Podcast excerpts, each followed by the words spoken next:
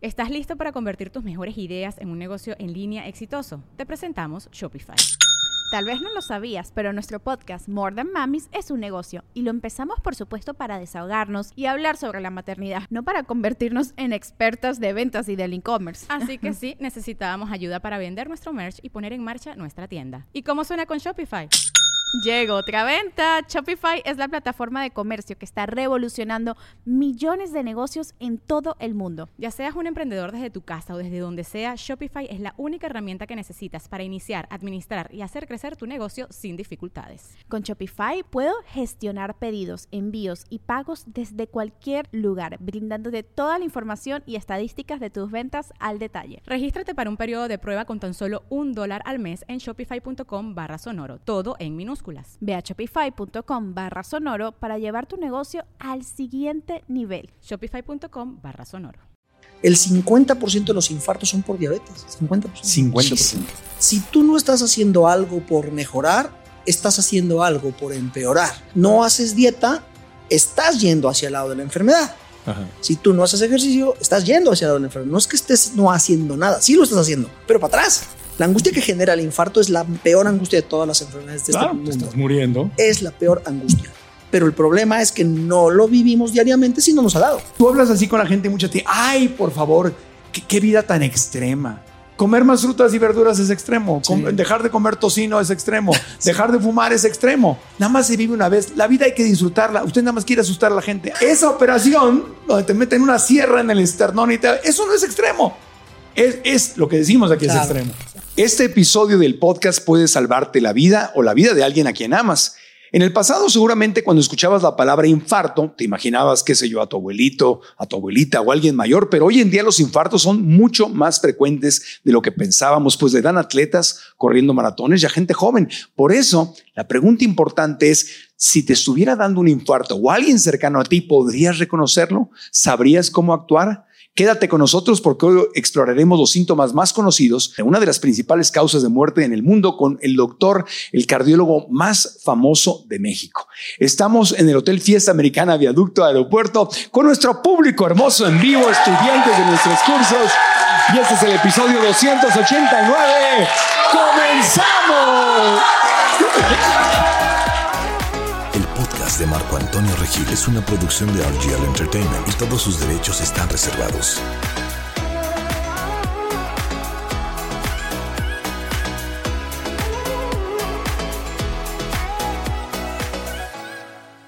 El doctor Juan Carlos Pérez Alba tiene una especialidad en cardiología. Es director general del Instituto Cardiovascular de Puebla, ICVP, donde brinda atención médica a pacientes con enfermedades cardiovasculares y sus complicaciones. Además, a través de sus redes sociales y de su serie Código Infarto disponible en YouTube, Juan Carlos Pérez Alba comparte contenido para concientizar a la sociedad sobre la salud del corazón. El doctor Juan Carlos Pérez Alba está en el podcast. Hola, ¿cómo estás, Marco? Bienvenido. Bien, ¿tú qué tal? Me encantan tus lentes. Gracias, gracias. A la orden. Así es la cosa moderna. Sí, ¿no? A la orden. Sí, ¿esos lentes previenen infartos? No, no sé, pero podemos te más rápido la gente, ¿no? Llegan a salvarte más rápido, tal vez. Te ponemos más atención. Seguramente sí. Definitivamente. Oye, doctor, eh, pues ¿es, esto una realidad lo que estaba yo diciendo? O sea, cada, cada vez es más común lo de los infartos y no en la gente que uno pensaría que le pueden dar infartos. Sí, el problema es que por fuera no parece, ¿no? Que te va a dar un infarto y cuando te da puede ser increíble para los que están a un lado tuyo, para unos comensales en un restaurante, para los mismos médicos de primer contacto, la gente en urgencias. Y sucede en forma inesperada también. Mm, sí, un porcentaje muy importante te avisa un momento antes o unos días antes. O sea, la gente ya tarea algo ahí, pero no presta mucha atención y de repente, bueno, viene el fulminante, ¿no? Y, una cubeta de agua fría para cualquiera. Aquí tengo un dato, dice que 550 millones de personas en el mundo padecen enfermedades del corazón o circulatorias. Es lo diagnosticado, ¿no? Es lo diagnosticado. imagínate, a ver, si sumáramos la combinación de corazón y diabetes, como que ya has tenido ya invitados que han hablado de esto, diabetes sumado con corazón es el 50% de las muertes del mundo del planeta Tierra. Sí. El 50% más impresionante. Sí, estaba viendo que, digo, datos de, por ejemplo, América Latina, la Organización Panamericana de Salud, dice que, que eso que estás mencionando, enfermedades cardiovasculares, incluyendo infartos cardíacos, son la principal causa de muerte en América Latina. En todo el mundo. En todo el mundo. En todo el mundo, sí, es la causa número uno en todo el planeta. Aquí estaba viendo, sí, España, Estados Unidos, igual. Sí, todo, todo. Este, la, es la, según la CDC, el Centro para Control y Prevención de Enfermedades en Estados Unidos, hablando de los latinos, dice que también son la, principal causa de muerte entre los hispanos de, Estados, Unidos. claro. O sea que el tema es. Eh, ¿por, qué está pasando más? ¿Por qué antes nada más era común que abuelito ah, o abuelita le diera, pero. Mira, tú y yo somos más o menos de la misma edad. En los noventas, cuando yo estudiaba medicina, ochentas, noventas, cuando estudiaba medicina, era muy común que tus maestros llegaban y te decían, sí, el problema del infarto es para gente de 70 años para arriba, ¿no? Ahora en el día a día vemos gente de 30 años infartada, 30, ¿no? Imagínate lo que ha sucedido. Cuando hablemos un poquito más adelante de cómo se desarrolla lo que está pasando dentro de tus arterias, que eh, cuando entendemos un poco lo que pasa en esas tuberías, nos vamos a dar cuenta por qué ha cambiado, ¿no? Tiene, Mucho tiene que ver el tipo de comida que tenemos. El tipo de comida. Sin duda alguna, sí. Eh, bueno, el caso de Julián Figueroa reciente en México, un caso muy famoso. Mariana Levy, la hija de Talina Fernández. Sí, ¿te acuerdas? Hace mucho tiempo. No, no sabemos realmente si esto era infarto. También hay que ser muy puntual. No todas las personas que mueren súbitamente fueron, fueron por un infarto. Hay otras causas. Lo que pasa es que, bueno, justo hablando de estadísticas, nuestro país no es el como el mejor ejemplo de hacer estadísticas fieles, fidedignas, y no somos un país que le guste hacer autopsias, ¿no? El tema de, de, las creencias tal vez, o tradicional, alguna cuestión ahí familiar, no somos muy fans de hacer autopsias cuando un ser querido muere. No sabía yo eso. Sí, no, México, el, hacer o no autopsia depende de la, de la familia, ¿no? En otros países es por ley todas las personas van a autopsia. Aquí la familia decide si sí o no y no es común, no se, no se autoriza. Entonces, claro, mucha gente muere súbitamente de otras cosas que no es infarto. el corazón se tiene se, se para, finalmente se para, ¿no? Pero no es, eso no es un infarto, puede ser otra cosa. Es un paro, exacto. Ya, e, exacto. Bueno, esos ejemplos de, de, algunos famosos. Eh, antes de entrar así de lleno en el tema, ¿es verdad que le da más mujeres que hombres? No, más hombres que mujeres. ¿Más hombres que mujeres? Hasta cierta edad. Después de los 60 nos empatan. Ah, o sea, a los hombres nos infartamos más, más temprano. Después la mujer viene la menopausia y por un efecto ahí hormonal de protección termina la, menstruación, los cambios hormonales eh, la dejan de proteger y la mujer nos acaba empatando.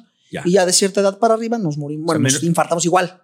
Menopausia para arriba. Exactamente. Igual. Igual. Antes a los 30, 40. Es muy raro ver una mujer infartada. Pero hombres sí. Sí, hombres, muchos. Por eso le ha pasado a muchos deportistas. Sí, a veces estos deportistas no, no necesariamente son infartos, son arritmias mortíferas, ¿no? Y pum, acabas, acabas por morirte en un campo de fútbol, pero puede ser otra causa. Ha pasado. Oye, hay gente que se llega a morir de un infarto sin darse cuenta de que tuvo un sí, infarto. Claro, los, los famosos infartos fulminantes no existe.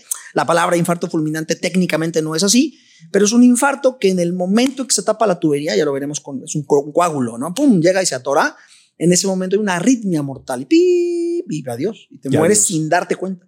Ok. Oye, checando algunos de los, de los mitos así de entrada, bueno, ya dijimos que, que, no es raro que le da a las mujeres, es 50-50 a partir de cierta edad. Más jóvenes sí es menos común, mucho menos común, ok. Entonces ahí ese no es mito. ¿Es cierto que siempre te duele el brazo cuando te va a dar un infarto? No, no siempre. Por desgracia, no siempre.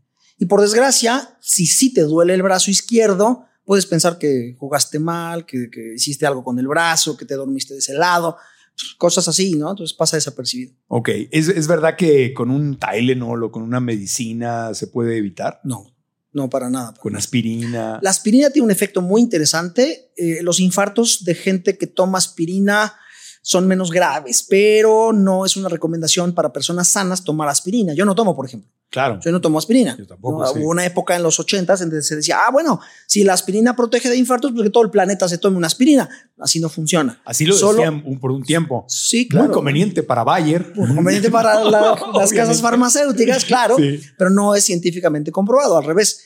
Ya, si tú tuviste un infarto, si tú tuviste una embolia, ah, bueno, sí, tienes que tomar aspirina. Pero si nunca te ha dado, pues mejor que vayas por el lado de la prevención.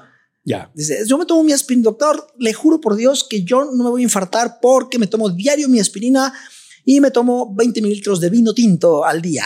También decían eso. también, bueno, sí ayuda un poco, pero bueno, pero al mismo tiempo pesa 100 kilos y al mismo tiempo fuma. Dice, doctor, pero ¿por qué me infarté si yo me tomo mi vinito y me tomo mi aspirina? Sí, hombre, pero se mete dos cajetillas al día. o sea, no es empatar. Claro, exactamente. Aparte, ya lo hemos dicho, pero no es el vino, es el resveratrol de la cáscara de la uva. Exacto. Eso puedes no jugo de uva si quieres.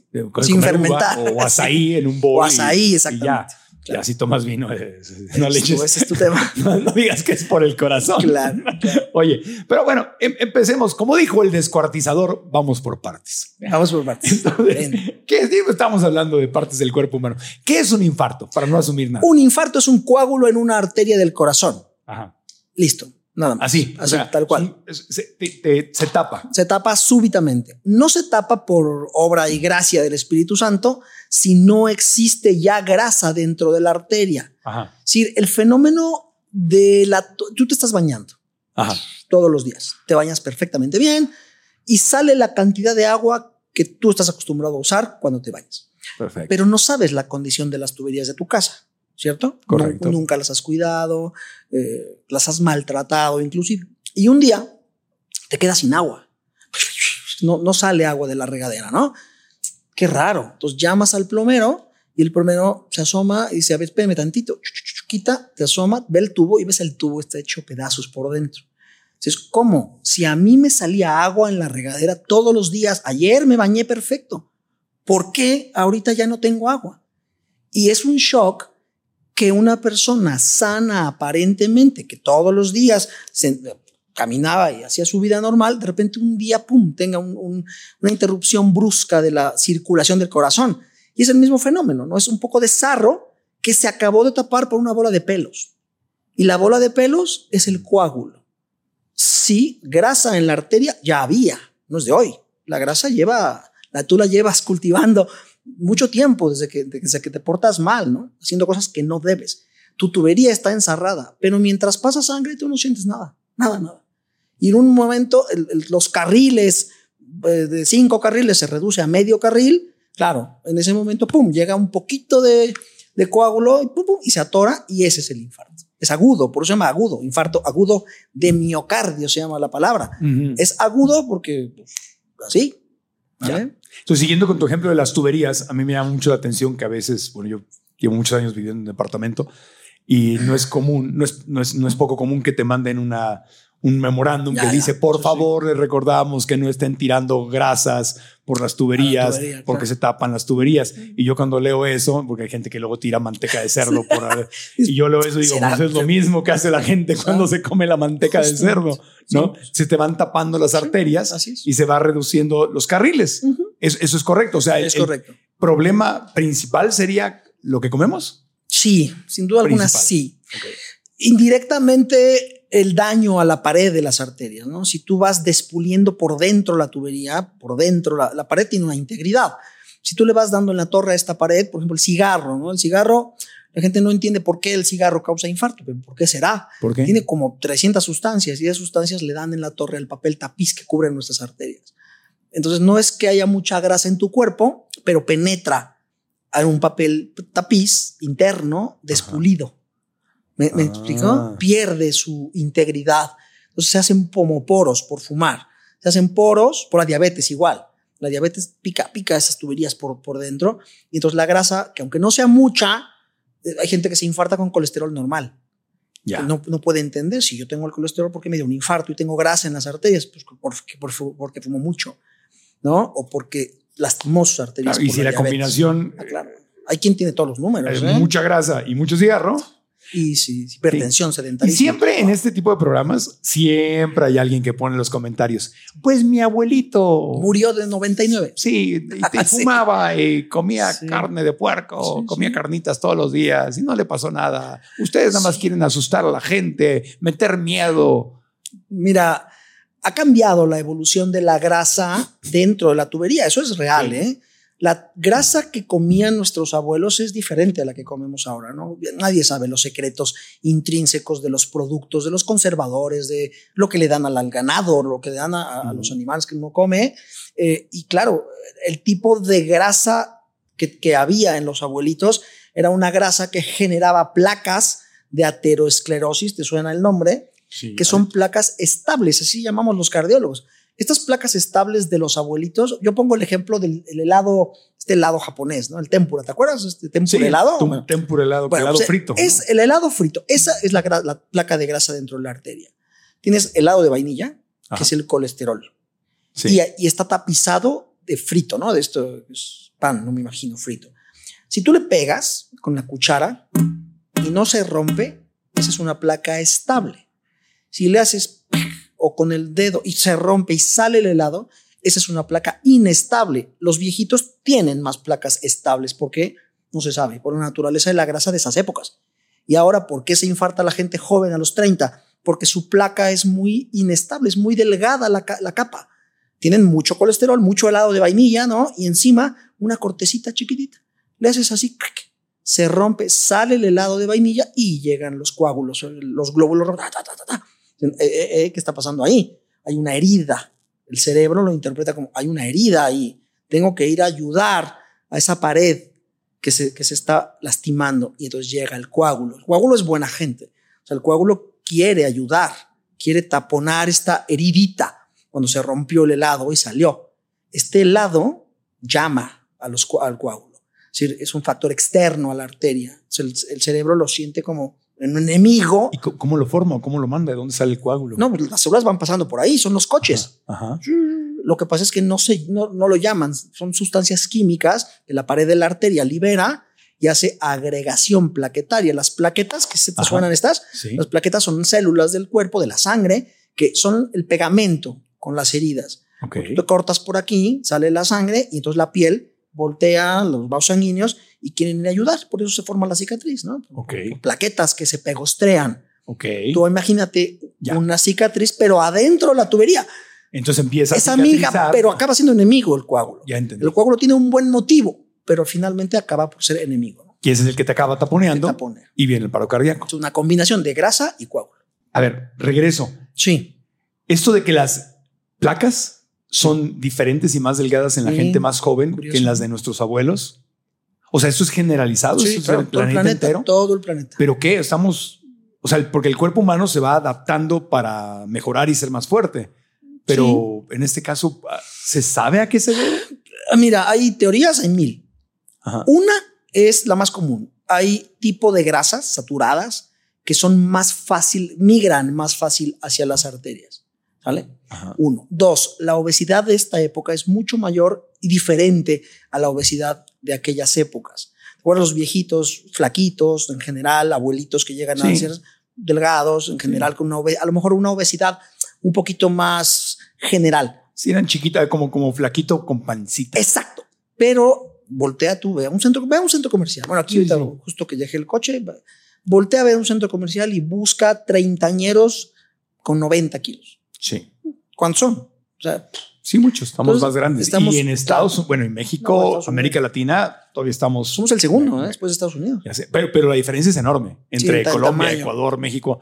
Estados Unidos es un tema ya de obesidad mórbida. o sea, de que ya no, cosas. no caben bien en los asientos de los aviones, que digo, los han hecho más chicos también los asientos de los aviones.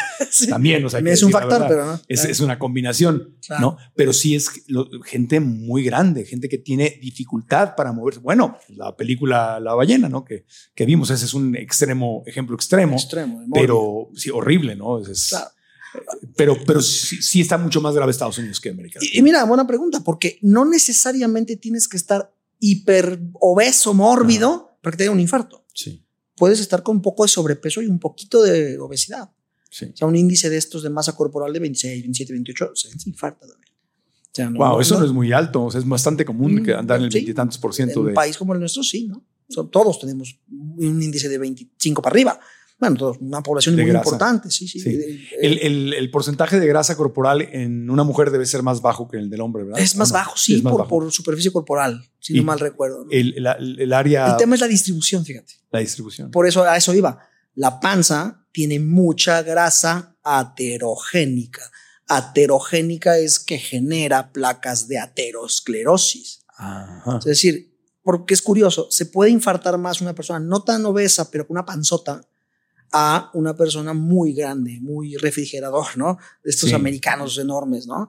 Sí, Por, por, por, razones metabólicas, la grasa que está en la panza Es una grasa que le encanta irse a las arterias. Por eso el tema del diámetro, de, de aquí, de la cintura. Puede estar flaco de los brazos. 90 en hombres, 80 en mujeres. ¿no? Aquí en el estómago, la grasa abdominal. Esa, es, la, grasa mala, pues. Es la peligrosa, porque puede haber alguien que está gordito y puede estar sano. Es indirecto. O sea, si tú ves, la, tú ves la panza de una persona así grande y dices, ¿cómo estarán las arterias? O sea, es, directo, es directamente proporcional. Wow. Entonces, eh, ¿quiénes son, quiénes son los, los seres humanos que están en más riesgos de sufrir un infarto, unos son estos. Que sí, el número uno es diabetes. Diabetes. Si tienes diabetes, hay más riesgo de infarto. Que obviamente mucho tipo 2, ¿no? La diabetes tipo 2, cualquier diabetes te puede dar más infarto. Se lastiman las paredes de las arterias. Y la combinación de diabetes e hipertensión, digo, perdón, de diabetes y obesidad, bueno, pues es todos los días. Claro. No es que todos los diabéticos sean obesos, ni que todos los obesos sean diabéticos, pero todos los obesos van para allá tienen ya resistencia a la insulina, todas estas cosas que son como prediabetes, prediabetes, digámoslo así, que no se llama así, pero bueno, prediabetes, y son más predispuestos a esto. El 50% de los infartos son por diabetes, 50%. 50%. En México, por ejemplo. Ok. Entonces, si, si tienes diabetes o estás cercano a la diabetes, hay más riesgo de infarto. ¿Quién más? Dijimos. Este, fumadores. fumadores. Hipertensos. Esas son las tres cosas. Y obviamente aquel que tenga alterados los eh, lípidos, que se llaman los colesteroles de la sangre, a lo mejor genético, porque eso sí se hereda. Hay eh, colesteroles elevados en la sangre familiares, ¿no? Abuelo, hipercolesterolemia, hijo, papá, hijo. Toda la familia se hereda este factor independiente, pero es genético. Y curiosamente es muy poquito. La prevalencia de colesterol alto es así, la prevalencia de diabetes es así. Ok. ¿No? Antes de continuar con el podcast, quiero hacerte una pregunta. ¿Cuál es el secreto de la gente feliz que manifiesta abundancia en todos los aspectos de su vida? Bueno, la clave está en nuestro diálogo interno. Me refiero a esas conversaciones que tenemos con la vocecita que está en tu mente, que a veces no son buenas y pueden estarte desempoderando y de hecho alejándote del éxito y la felicidad que te mereces. Yo pasé exactamente por lo mismo y cuando tomé conciencia, es decir, cuando me di cuenta y aprendí a reprogramar mi mente, todo empezó a cambiar. Y por eso he creado una masterclass gratuita en la cual quiero compartirte los secretos que he aprendido para que tú hagas lo mismo y desates tu potencial. La clase se llama ¿Tu mente es tu amiga o es tu enemiga? ¿Qué historia te estás contando? La clase es completamente gratis y puedes registrarte haciendo clic en la liga que está aquí abajo o visitando marcoantonioregil.com diagonalmente. Repito, marcoantonioregil.com diagonalmente. Así que nos vemos en la clase. Y ahora regresamos al podcast. Entonces, eh, ¿cómo podemos prevenir infartos? Ese es día a día. ¿eh? Justamente ahora veía algo, ayer veía, antier veía algo de, si tú no estás haciendo algo por mejorar, estás haciendo algo por empeorar, ¿no? Esta lógica filosófica, ¿no? Sí. Es que yo no hago ejercicio, entonces estás yendo hacia el lado de la enfermedad, ¿no? Sí, no, no estás estático. No estás, exacto. No, existe, no, existe, el cero, ¿no? No. O sea, si, si no haces ejercicio, entonces estás, estás yendo para atrás. estoy vivo, eh, o estoy mejorando, o estoy empeorando. Estoy eh, flotando por el mundo, ¿no? Sí, Exacto. Entonces, como no existe esta neutralidad, si tú no haces dieta, estás yendo hacia el lado de la enfermedad. Si tú no haces ejercicio, estás yendo hacia el lado de la enfermedad. No es que estés no haciendo nada, sí lo estás haciendo, pero para atrás. O sea, en, sentido negativo. no, sí. exacto. Entonces el estilo de vida primordial 100%, para evitar 100%. Hacer ejercicio, no estar pasado de peso, no fumar, no ser demasiado alcohólico, ¿no? Poquito. demasiado alcohólico. demasiado alcohólico, no. Poquito sí. El alcohol no se, fíjate, el alcohol no se relaciona tanto a infartos, ¿no? Ah. Curiosamente no. No es un factor que tú le quites al paciente. Ok, es el cigarro. Es el 100%. Pero si tú le quitas al, el, el alcohol a un paciente es porque a lo mejor es tiene cantidades generosas y a lo mejor el corazón no le va a pasar tanto, no le va a dar cirrosis, por ejemplo, y después ya algo en el corazón, pero si es de por ocho, ¿no? Eh, si este es de diario. Yo no tomo mucho, más jueves, viernes, sábado y domingo. no, no normal, pues, lo normal para quién. No, pues yo tomo, y yo no tomo, mis compadres toman, bueno, pues no te compares con tus compadres, compárate con quien no toma, ¿me explico? Eh, obviamente al fumar estamos incluyendo estas eh, nuevas formas de inhalar nicotina. ¿Cómo se llaman los? Este, los vapors, estos, sí. Mira. Los vapors. Híjole, no, sin que se desvíe el tema, sí. justo nos invitaron al Senado de la República hace, ¿qué será? Como dos años, porque había una iniciativa gubernamental aparentemente por quitar los vapers estos, bueno, los vapeadores. Sí, porque es que, es que, renació la, la industria. Sí, eh, es, la frase se podría resumir en, si tú estás usando vapeador, estás cambiando cigarro por vapeador, ¿no? Estás cambiando un veneno 100% conocido por un veneno 100% desconocido. No sé si me explico. los dos son venenos. Pero no se puede comparar, porque el cigarro tiene 200 años y el vapeador tiene 5, 10. ¿O cuántos años tiene que empezó la gente a vapear? Pues más o menos. 10. la gente, no, es que es, que es mejor. A mí me, me, dicen, doctor, oye, ¿qué es mejor? ¿Fumar o vapear? No, es que no, no es así. No se puede comparar. Cigarro sabemos que es un veneno brutal y el vapeador no se sabe todavía. Y lo que se cree, y justo en esto que te digo que íbamos al, fuimos al Senado un poco, nos invitaron los vapeadores. No sabía que había un club de vapeadores profesionales ¿no? en, en México. Okay. Que hay una organización, o varias creo, pero hay eh, gente que lo defiende. Y ahora, me parece correcto defenderlo si lo estás comparando con un fumador de tres cajetillas que ahora decidió quitarlo para vapear un poquito y quitarse el vicio. Ah, bueno, yo feliz. Como un puente. Sí, como un puente a, no fumar. Fantástico. Llega gente, doctor, este, ¿puedo vapear? ¿No? Y la esposa a un lado, típico, no, dígale, doctor, que no puede vapear. Yo, pero fumabas tres cajetillas. Sí, ahora ya no fumo, ahora solo vapeo. Bueno, te aplaudo. Claro. Doctor, no le diga eso, porque entonces va a seguir vapeando. Bueno, prefiero que vapee ahorita a que se eche tres cajetillas. ¿Me explico? Entonces, eh, mientras sea algo que te ayude a dejar de fumar, mira, bienvenido. Como un vehículo para dejar de fumar. Bienvenido. Porque el vapeo tiene más concentración de nicotina. No, tiene muchas otras cosas. No, no lo sé. Tiene muchas cosas. Ahí te va a otro punto. ¿Cuántos cartuchos o cosas de estas que le meten a eso son piratas? Piratas. Piratas. ¿Sabías eso, no? No. Pirata, claro. Hay piratas. O sea, al mercado negro, y más, un mensaje para quien no quiere legalizar este tipo de cosas. Si nosotros nos oponemos a la entrada de estos productos, lo van a encontrar, pero lo van a encontrar abajo, ¿no? Por debajo del agua y hay piratas. Eh, entonces, claro, tú te pones un cartucho pirata a tu esta cosa, fumas y te da una neumonía pasado mañana y te mueres. En Estados Unidos hay una estadística de gente que al primer vapeador, al primer vapeo, se, se, dio una neumonía, una neumonitis y se murió, intubado. El cigarro, qué curioso, porque el cigarro no te mata en agudo, el cigarro te mata en crónico. Claro. O sea, no te mueres. Si te fue, por primera vez en tu vida te echas tres cigarritos en una fiesta, no te va a pasar nada. Pero si llevas 14 años fumando dos cajetillas, así, ¿no? Y el vapeador te puede matar en la primera. Si te tocó la mala suerte que tienes un cartucho pirata.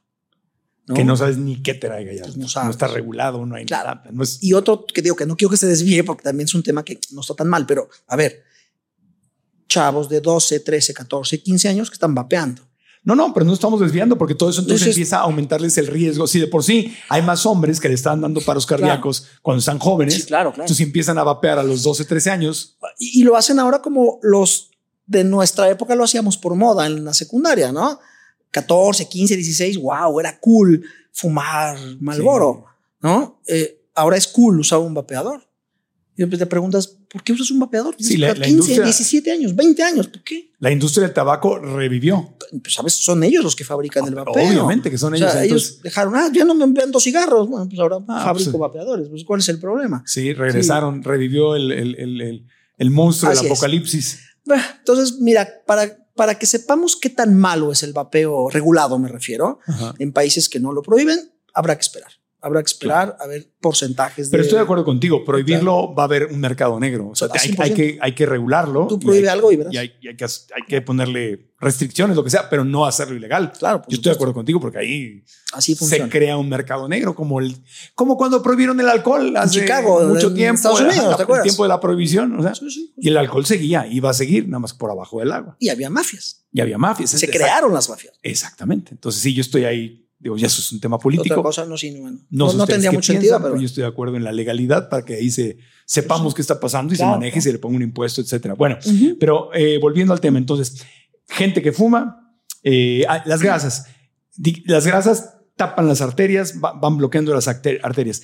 Es lo, eh, comer muchas grasas de origen animal versus grasas de origen vegetal. Sí, las animales son peores, sin duda, pero las procesadas son mucho peores. Como la margarina. Sí, por ejemplo, pues, las, como las hamburguesas. Las hamburguesas. Acá, perdón. carne. Grasa animal. Grasa animal ya procesada. Procesada. Si no vegetal, ya, ya procesada. Eso, eso es el. Si tú, te, tú dijeras, quítate algo. Carbohidratos. Lo primero sería 100%. Carbohidratos ah, procesados también. Sí, claro, los, los no una, no estamos hablando de un plátano, un mango. No, no, no, no, no, obvio, no. Lo natural no. O sea, que pan blanco. Pan, pan, pan, pan, pan de la panadería. Sí, pan, pan blanco. Pizzas, pastas, todos los carbohidratos procesados en exceso son lo que se transforma en colesterol. Justo me decía, me decía algún paciente, doctor, es que mi mamá no puede evitar su pancito diario, tres pancitos, ¿no? Sí. Este, si tu dieta se basa en carbohidratos, ese carbohidrato es un camino muy chistoso, porque te lo comes. Pasa por ahí, llega al estómago y de ahí se absorbe en el duodeno y se va a la sangre. En ese momento pasa al hígado y se transforma en grasa mala. Y la grasa mala va, pero a la arteria y a la panza. Sí. o sea, al mismo tiempo. Es el almacén. Unas van a la grasa, a las arterias y unas van a la panza. Ya está. Es el almacén. O sea, las, toda es la prueba. Toda es la prueba. Come grasa, grasa, ¿eh? Tome, come grasa un mes y come carbohidratos un mes. No, pues subes más con los carbohidratos. Muchísimo. Obviamente. Pero estamos, repetimos, no estamos hablando de plátanos ni mangos, sino de, pan de harina procesada. 100%. Ahora, hay una diferencia con masa madre. Sí, pero ahí no hay estudios, ¿no? La masa madre en teoría no tiene gran cosa, ¿no? Podría ser buena, ¿no? Sí. Si te cuidas pan de trigo, eh, cositas de cosas Yo, yo no, soy nutriólogo, no, no, tampoco le, le, mastico bien a todo esto porque demasiadas cosas. Pero el concepto es muy básico. Carbohidratos complejos, diles adiós. Los procesados y, grasas, obviamente. Y grasas procesadas. Así es. Eso es lo que tú como, como cardiólogo dirías. No fumar. Si de comer, esas dos cosas. Y de cigarro, obvio. De cosas tóxicas, no fumar. Y, digo, no sé si hay una estadística, pero ¿qué porcentaje de posibilidades baja? No, no, hay, no. Estamos hablando de una película de muchos años. No es que tú eras fantásticamente sano y de repente tu riesgo aumentó. No. Tú llevas haciendo las cosas mal muchos años, muchos. Mm, Voltea al pasado y ve cuándo fue la última vez que pesabas 65 kilos. Ah, no, doctor, yo nunca he pesado 65. ¿Por qué? Pues porque mi familia todos son gorditos, todos son, esa es una excusa, ¿no? No, es que mi familia todos somos gorditos. ¿Y qué? Pues peor, ¿no? Al revés. Lleva tu familia, tu abuelo, tu papá y todos llevan haciendo las cosas mal. Y tú heredaste esa, no genética, pero sí heredaste esa mala, eh, malos hábitos. Claro. Y por eso lo normalizas, ¿no? Lo normalizas. Claro. Ahora, eh, ¿cuáles son las señales que debemos conocer? ya, hablamos, quedó clara la, prevención, quedó claro. Ok, ahora, señales. Bien. Para nosotros y para un familiar, sí, claro, un amigo. Claro. Yo dividiría esto en dos temas. Uno, cuando las arterias se tapan crónicamente y la otra es cuando las arterias se, se tapan agudamente. ¿Sale? Reconocer un infarto agudo es bastante fácil porque en las películas pasa. Hemos visto a Robert, De Niro, hemos visto actores mexicanos de repente que, ah, no, en una telenovela la hija se va con el novio, alguna vez me pasó oh. cuando yo era muy chico. Y entonces lo típico, de repente hacen así, te llevas como ah, las manos al pecho, un gran dolor, es el dolor más fuerte de tu vida. Así. ¿Ah, no, sí, por supuesto. Y comparado con el de las piedras, ¿no? En el riñón. Uh. Y creo, creo que con el de parto, y creo que con el de un poco de muela, un poco, pero no sabía eso. Sí, sí, sí. El, dolor cardíaco duele. El infarto duele, bueno, te quieres morir. Bueno, te vas a morir. Estás muriendo. sí, estás bien.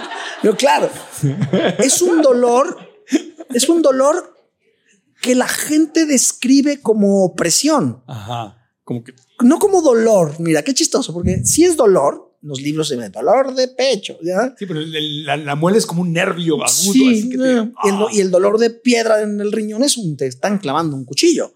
ah, es, espantoso. Pero el del corazón, fíjate qué curioso, porque es un señor, ejemplo típico de un señor que se infarta, ¿no? Eh, que normalmente son habitualmente señores, gorditos, mal portados, 30, 40, 50, que es lo más habitual. Eh, está platicando contigo en un restaurante y de repente, ah, ¿Qué te, pasa? No, no, nada, estoy bien, estoy bien. Nada, Empiezan a sudar frío, se ponen pálidos y empieza una sensación de opresión en el pecho. Típica palabra, opresión. Opresión. No es un dolor para todos los que nos oyen y nos ven, son muchísimos. No suele ser un piquete. No suele ser como si te encajaran una aguja. Ah, no. Mucha gente nos duele eso. Alguna vez todos los que estamos acá hemos experimentado de, ay, un piquete, ¿no? Esos piquetillos son chiruleros. Esos no hay que hacerles caso. Porque no es corazón. Chiruleros. Chiruleros. Es, ay, ay, me duele. Ah, es una burbujita, es una contractura, lo que sea. No, esto es una opresión que raro te empieza a pasar por la mente que esto es algo peligroso. Y la gente se siente morir. Viene una, como un instinto de esto no está padre, esto no está bien. O sea, aunque es un dolor muy fuerte, es más el susto que el dolor. Ándale, hay momentos. Te das cuenta que esto después hay final. el dolor es muy fuerte, es un infartazo. Bueno, el dolor es, brutal. Pero a veces te estás infartando y eso tiene que ver con la velocidad del coágulo de atorarse. Llega un coche. Vamos a ejemplo. Carretera México-Acapulco. Eh, si has visto estas mallas que ponen para que no se caiga la montaña. Las, piedras. Esas piedras es grasa y de repente se descascaracha, ¿no? Decía mi abuela, se descascaracha el cerro. Se pone chirulero el cerro, se descascaracha. se descascaracha el cerro, cae en la carretera, obstruye un poquito más de carriles y en eso un coche ¡ah! frena, choca con otro coche, choca con otro coche, choca y es una bola de coches. Y la bola de coches tapa la luz de la arteria, ¿sale? Entonces, mientras más pase sangre, menos te duele mientras menos sangre pasa, más te duele. O sea, mientras más trombo, coágulo hay ahí nadando, atorado, el infarto es brutal de dolor. Pero no es de golpe, sino que empieza a aparecer porque cada coche se va estancando, estancando, estancando, y en ese momento duele, duele, duele, duele, va aumentando lentamente, va aumentando y, empieza ya la intensidad y la, la sensación de muerte inminente, vienen los libros, sensación de muerte inminente. Así, cuando uno estudia medicina, así te dicen. Se, sientes que te puedes morir. No dice cascaracha ni. No, nada de eso. se te va para arriba. El dolor se va arriba, se va al cuello. Ah, no solamente es aquí el pecho. No, Aquí sube, como si alguien te apretara, ambos hombros y se, se irradia, se va un poquito, se corre al brazo izquierdo. Puede ser a los dos te empieza a dar como náusea, quieres vomitar y ya. ¿Te fuiste? Pues si te mueres, te mueres. O sea, digo, si te tocó la mala suerte que haces una muerte súbita, pues te moriste. Pero si no, es ah, una ambulancia. Y ya después hablaremos de los sistemas de atención en Latinoamérica. ¿Y, cuánto, puede sobrevivir ahí? O sea, hay gente que de repente se destapa y ya pasa la sangre. Pues, claro, sí, sí, sí, sí, claro. La pregunta es buena, pero no tiene respuesta. ¿Cuánto tiempo tiene una persona para sobrevivir? No, pues depende, depende su anatomía, después depende su trombo. Pero pues un, un estimado. Pues mira, los estudios 90 minutos. 90 minutos. 90 minutos para destaparla y que no quede como que nada de cicatriz, de secuelas. O sea, si tú logras, pues puedes sobrevivir 90 minutos entre que te recogieron, te llevaron al hospital y te abrieron Digamos para destaparte. Que una cosa es lo ideal y otra cosa es lo que acaba sucediendo. Y eh, justo ahí, si quieres, hablamos después de, cosas logísticas de cómo atender un infarto en un país como el nuestro. ahí vamos, pero espérate, que, estamos en medio del infarto. Perdón. Este, llamamos a la ambulancia. ¿Cuánto tiempo tenemos para sobrevivir? Cosas que no sirven en un infarto. Alcohol en el cerebro. alcohol, ¿te acuerdas? De, ah. Échale alcohol en el cerebro. ¿No has visto eso? No, no, has visto? No, sí. Un bolillo tampoco sirve. Un bolillo. Cosas que la gente corre para el susto. ¿no? México el bolillo para el temblor, para, el susto, para el susto, para, todo, para, lo que quieras. Cosas que no sirven en ese momento. Echarle agua, echarle alcohol, este, darle un alcacel, no, no sé. Cosas que no sirven realmente. Ok. Pero claro, en la vida cotidiana, ¿quién te acaba salvando la vida en el momento de un infarto? Pues el que está a un lado. ¿eh? Sí, si caes en un paro cardíaco, pues el que está a un lado. Pero también el que reconoce, el que está oyendo esto y dice, no, este, yo estoy en un restaurante y veo que en la mesa de al lado hay un cuate que se está poniendo malo. Oiga, usted puede tener un infarto. Pero el cerebro humano es, no, es indigestión. Es decir, la, eh, confusión. Eso mata más personas que el mejor infarto no lo iba a matar. Pero el señor tomó la decisión equivocada y se cruzó la calle y fue a una farmacia, un consultorio médico de una farmacia enfrente o que sea, o al donde sea. Y el doctor le dijo, ah, es gastritis. ¿Qué estaba haciendo? No, pues comiendo un mole de panza. Bueno, pues es gastritis seguro. Tomes este omeprazol y es un infartazo. El equivocarse de diagnóstico es un grave problema en países como el nuestro, porque por fuera la gente se ve normal. Inclusive a veces los dolores son acá, en la boca del estómago. Entonces, ay, es que le dio un infarto, doctor, pero ¿por qué me infarté si lo que me dolía era la boca del estómago? Hay infartos raros, hay infartos que se salen del promedio de manifestaciones clínicas típicas y la gente acaba mal diagnosticada y en un hospital chiquito en donde no hay nada, ¿no? Está diciendo que en medio de ese dolor muy fuerte, una persona puede cruzar a la, calle e ir a la farmacia a preguntar. O sea, en medio del dolor fuerte es un dolor. Hay, intensidades, ¿no? Hay intensidades, no todos, ojalá fueran todos así. Ok. La gente iría a urgencias. Pero lo que hay que hacer es llamar a una ambulancia. Sí. Es que estamos hablando, ¿te acuerdas que dividimos en dos? Sí. El que, el que le está dando el infarto agudo Ajá. y el que no le está dando agudo. Ahorita hablamos del otro. El que le está dando agudo, ahí te va, números. Sí. Sete, del 100% de infartos agudos, se salvan en un país como México el 70%. Se salvan. Ah, muchos se salvan. Sí, 7 de cada 10. ¿Por qué? Porque se los alcanzan a. Porque llegan a tiempo, porque les destapamos las arterias, ponemos anticoagulantes, ya sabes. Y cuando, o sea, llegas, a, te llamas a la ambulancia, te Sí. llevan al hospital. Te- te- en, la, en la ambulancia los paramédicos te tienen que... No, dar- no, no, porque si no te separó el corazón, tú solo vas vivo, vas vivo, solo Sí. con dolor. No confundamos el, el infarto y el paro. Ah, El infarto es la arteria tapada y me está doliendo y yo puedo hablar. en infarto. Y Y, cuando llegas al hospital, ¿qué te tienen que hacer en emergencia? Te toman un electrocardiograma. Te Te toman, un electro y ahí se ve el infarto. ¿Y qué hacen? ¿Qué es lo que te tienen que hacer? idealmente vas a una intervención rápida que se llama cateterismo y sacas el coágulo. Se acabó. ¿Y cómo lo sacas? Pues por un catéter que metemos a la arteria y lo saco. ¿Y, y- cómo la atínale la arteria? ¿Cómo? Perdón, en mi ignorancia. Sí, pero no, ya- no, pues la ves en una pantalla, ¿no? Pues lo estás haciendo Ah, ahí, ves una pantalla. metes y ahí le metes el, sí, sí. el, el ¿No has visto uno? Sí. No, hombre, ¿cómo haber visto eso? Yo, que- Sí. pues yo no soy médico. No, bueno, no importa, pues la gente lo ve en la, en la Yo tele. estoy ¿no? leyendo a Entonces, don Miguel Ruiz y ando en otras ondas. Claro. No, Metes el catéter, sacas el ya. Claro. metes un cable, Un ¿qué cable? un, tu- un tubito hueco un tubito hueco por el la arteria radial. Desde aquí Ajá, hasta acá. claro. Sí, sí, el paciente está de- despierto. ¿eh? No, no, no, nada. ¿No duele? cero. ¿Cómo? No Lo duele. que le está doliendo al pobre es el infarto. Claro. Entonces metes el tubito, inyectas contraste, ves el tapón, metes por el mismo catéter, meto, meto una guía, meto un aspirador, saco el trombo y le pongo un stent, una mallita. Esa mallita es la, la que pusimos en la carretera para que no se cayera la grasa. ¿Se acuerdan de eso? Si tú lo ves, la mallita, este es como un resorte de pluma Vic, ¿no? Ajá. ¿Te acuerdas? Sí. Una pluma, pues, así. Entonces lo inflas con un globito, ándale. Lo inflas con un globito, si lo quieres sacar así, inflas, sacas, desobstruyes, hace, y el paciente dice, oh, se me está quitando, se me está quitando, se me está quitando. Porque el efecto del infarto es como cuando te pones una liga en un dedo. El Claro. dolor crece Claro. Es un, y de repente un, un momento que no te lo aguantas, ¿no? Ahora quítate la liga. Entonces lo que yo, yo hago es meto acá, saco el coágulo y se acabó el problema. Y ah, el paciente descansa y es muy feliz, ¿no? y todo eso sin anestesia. Ahí- ahí sí, es en vivo, claro. Pero no duele nada. No, cero, no duele nada. Es en vivo. Y son, por Dios, siete minutos, diez minutos de intervención. Así, Yo sé que no es el tema, pero ¿qué sientes tú como ser humano salvarle la vida a alguien, Ah, hacer bueno, eso? pues ya llevo muchos años en esto, 20. Wow. Ok. Y hago mucho al día, así es que es ¿Diario haces esto? Sí, claro. Uno, dos. Al Uno día. dos al día. Ahora, muchos no son infartos agudos.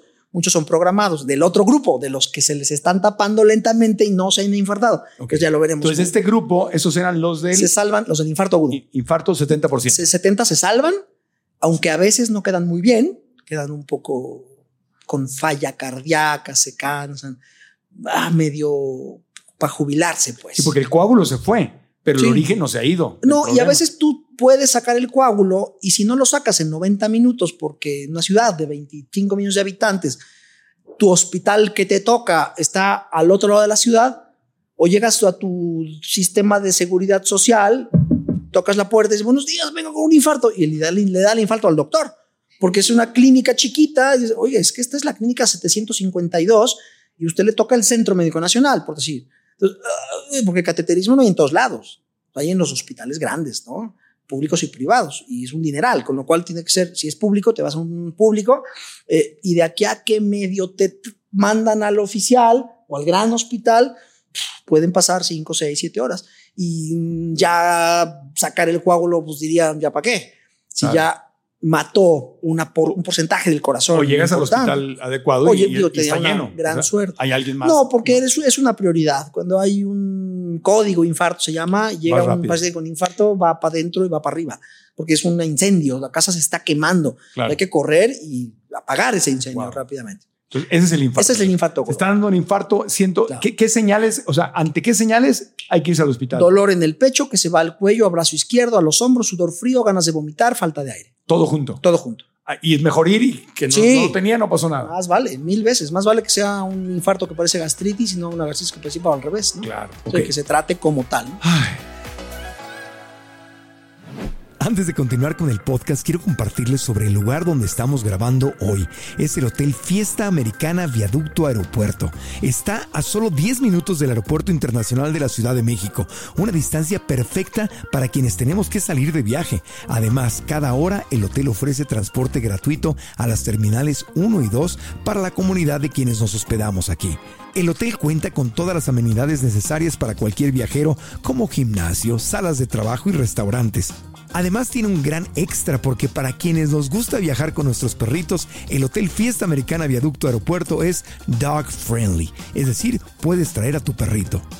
Cuando viajes a la Ciudad de México, visita el Hotel Fiesta Americana Viaducto Aeropuerto y síguenos en Instagram en arroba FA Viaducto o en Facebook igual, FA Viaducto.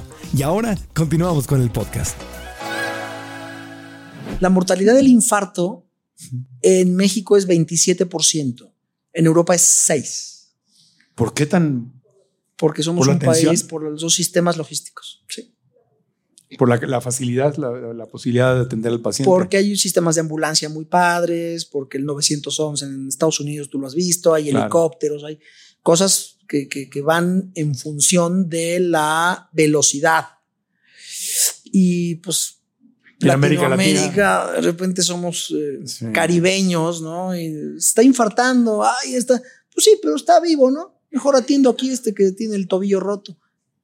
Pues, ¿cómo? Sí, o uno que está sangrando. No, no, no. La mortalidad del infarto es alta mucho porque no se detecta temprano. Un problema de sistemas y de educación dentro de los hospitales. Todo. Ok, ahora vamos al otro. Sí. Muchos de los que andan por la calle tienen las arterias tapadas y no lo saben. Ese es un porcentaje. Ese es el paro cardíaco. No, no. Esa es la angina de pecho. La angina de pecho. ¿Te suena eso? Esa es una tercera palabra que. Olvídate del paro. El paro no lo vamos a tocar porque para que una persona se muera y se pare el corazón es porque todo se hizo mal o porque le tocó un infartazo fulminantísimo. Entonces ya no, hay nada que hacer ahí. Entonces ya no hay, no hay manera de ni moverlo, ¿no? Claro. Entonces la angina de pecho. Eh, la angina de pecho es la pura grasa sin coches. Ok. Es la grasa en las carreteras, pero no, no ha pasado nada. Sigue pasando sangre. Como tú el día antes de que te estabas bañando y te quedaste sin agua. Ajá. El día antes y el día antes y el día antes había grasa en la tubería, pero pasaba agua, ¿no? Y ese es el clásico que dice, no, yo como lo que quiero y vivo como quiero, a mí no me pasa nada. Justo, justo el desconocimiento, ¿no? El vivir pensando que estás sano, porque como no, no se te nota nada por fuera, pues eres una persona normal, de acuerdo a los estándares de todo el mundo que te ve y sobre todo de la familia que está a un lado, ¿no? volteas y dices, ah, mi marido, ah, está muy sano. Me pasa, me pasa, pues gente con años, ¿no? Cosas que he visto dos, tres de la mañana, hombre 42 años, eh, infartado, muerto, que de repente la esposa dice, pero ¿por qué? Sin señor, digo, doctor, si mi marido era sano. Señora fumaba y estaba gordito y no era sano. Lo que pasa es que no te sale un grano en la nariz, entonces no vas al doctor por nada. No hay un síntoma. Los hay y están ahí de repente ocultillos. Por ejemplo, la falta de aire es un, eh, síntoma bastante premonitorio de un cardiacazo. Vas caminando y, o subes escaleras y casi siempre uno se lo acaba atribuyendo a, a no tengo condición, o estoy pasado de peso, o ya estoy viejo. Entonces, Qué raro, porque antes subía a la oficina tres pisos por la escalera y, no me fatigaba. Y de dos meses para acá subo y me fatigo un poco. Mm, sí. Y luego ya al segundo piso, y luego ya al primero, y luego ya cuando voy por las tortillas, en plano. Va empeorando la sí, Antes era subiendo escaleras y ahora ya es en plano. Y ya cuando de plano ya es una angina de pecho, ya hay mucha grasa en las arterias, Caminan cinco pasos, les falta el aire, incluso les duele. Perdón, es como un preinfarto, ¿no? Les empieza a doler, pero se va. Pasa poca sangre y, uh, y regresa. Y, caminas y te da, te paras y se quita. Porque no es un coágulo que está tapando, Exacto, sino que solo es grasa. se va reduciendo, se va reduciendo, se va reduciendo. Así fue. Que ahí es donde hay también una, corrígeme, estoy mal, Sí, sí. en el tema del Alzheimer.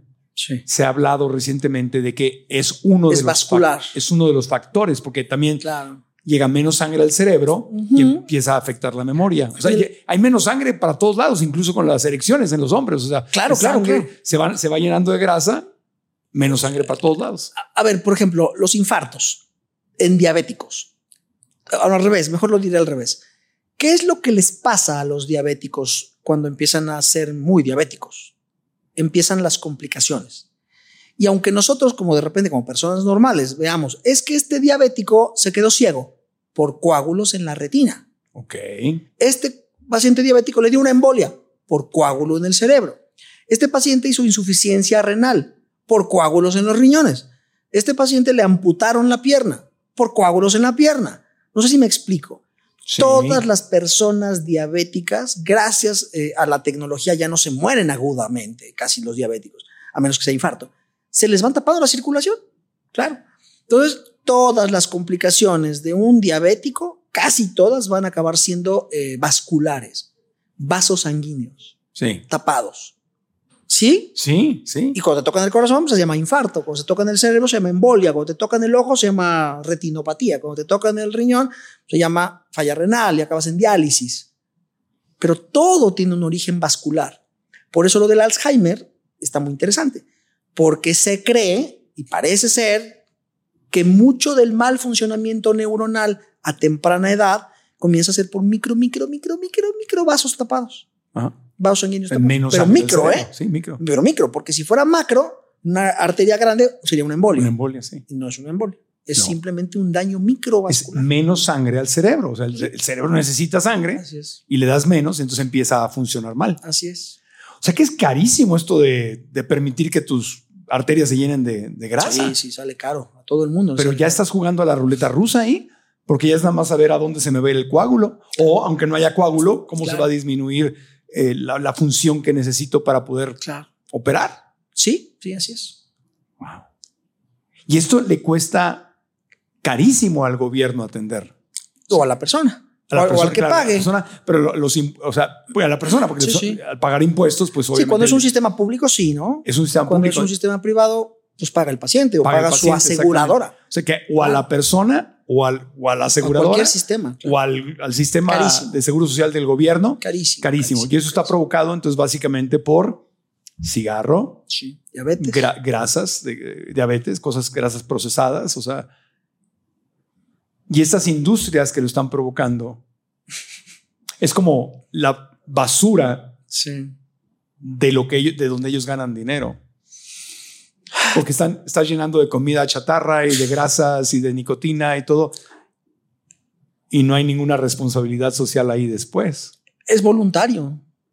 O sea, el que come tacos diario, el que come hamburguesas, el que Sí. come pizzas diario es. Sí, es tu decisión personal. Es Sí, decisión personal. Sí, no, no quiero quitar la responsabilidad. Al final del día es que, pues, obviamente, Sí, ya nos metemos en temas de, de política y Claro. leyes y permitir eso. Pe- Eh, pero mira, pero bueno, consuelo de muchos, o cómo es eso, mal de muchos, ¿no? Sí, consuelo pocos. Todo el planeta está igual. Sí. O sea, no, no creas que es México. ¿eh? No, no, lo sabemos, No, es un ni, planeta. ni Latinoamérica. Pero todo eh, el mundo. El mundo está mal, pero eh, sí hay niveles. No, no, claro. Sí, hay niveles, porque uno va a, Sí, claro. a Portugal Sí, sí. y no es lo mismo que ir a Dallas. Sí, ¿no? O sea, estar en nada. Lisboa y estar en Dallas y simplemente sales Mira, al camión, al metro a- y dices, "Ay, aquí hay una cosa completamente distinta. la medicina, yo, yo soy un doctor curativo, no soy un doctor Sí. preventivo, curioso. Sí. O sea, yo no soy el que me gusta aconsejar que la gente baje de peso. No. Yo los veo ya en la plancha. Tú estás en la Sí, emergencia. sí, ya. claro. Eso es lo que me, me gusta a mí es la plancha. ¿ya? Me gusta el infarto, me gusta a las 3 de la mañana, me gusta el- eso es lo que me gusta.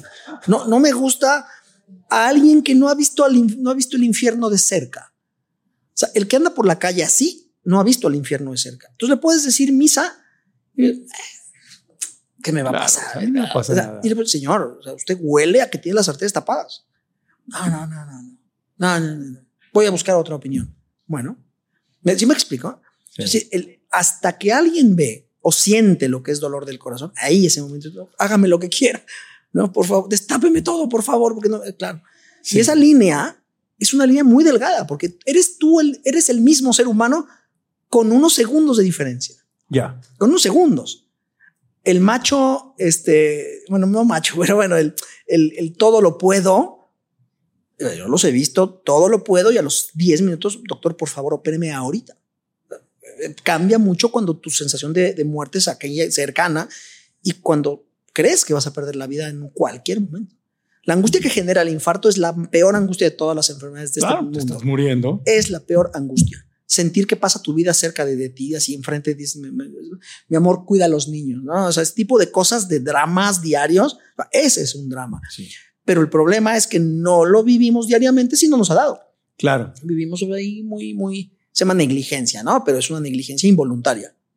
Oye, una pregunta. ¿Cuándo es eh, esta, eh, digo, perdona mi ignorancia del tema, nada más repito lo que leí, me he leído y me he escuchado, ¿verdad? De, de, los, de los expertos, pero retengo un porcentaje bajo. Eh, esta operación donde te tienen que quitar esa arteria del corazón y que dicen ponerte una y ponerte una que te la quiten de la pierna o algo y te sustituyen la arteria. Es un bypass. Es un bypass. Exacto. ¿Cuándo y por qué se hace? Cuando hay tantos tapones tan espantosos en tus arterias que ya no puedes, yo no puedo ya destapar por cateterismo, por dentro, sopletear, ¿no? sí. Entonces tiene que venir un cirujano cardíaco, que es el que abre, y entonces poner un puente. Un, te sales en Chalco y sales en la carretera, en autopista, ¿no? O sea, tú vas en autopista. Es una desviadita. Dices, no, de aquí a que, o sea, voy a quitar a los manifestantes. No, Fue chiste muy local. ¿eh? Sí, ¿verdad? en, de Colombia está en Chalco. Cierto, perdóname, perdóname. En Colombia. vas en la carretera. Vas en la carretera, te sales en la, en la caseta que está tomada por unos manifestantes y entonces te sales a la lateral y sales más adelante. En Suiza no entendieron ese chiste tampoco. Qué, pena, qué pena vivir en Suiza, ¿no? Y perderte esto, ¿no? Claro. Estoy bromeando. Sí, claro. Estoy bromeando. Pero entonces, literalmente, eso, eso no, te, no te meten por la avenida. No, no, ese no. Ese te, ¿cómo te tienen que abrir. Te abren, te abren. Te abren, el, o sea, el, te cortan. En canal.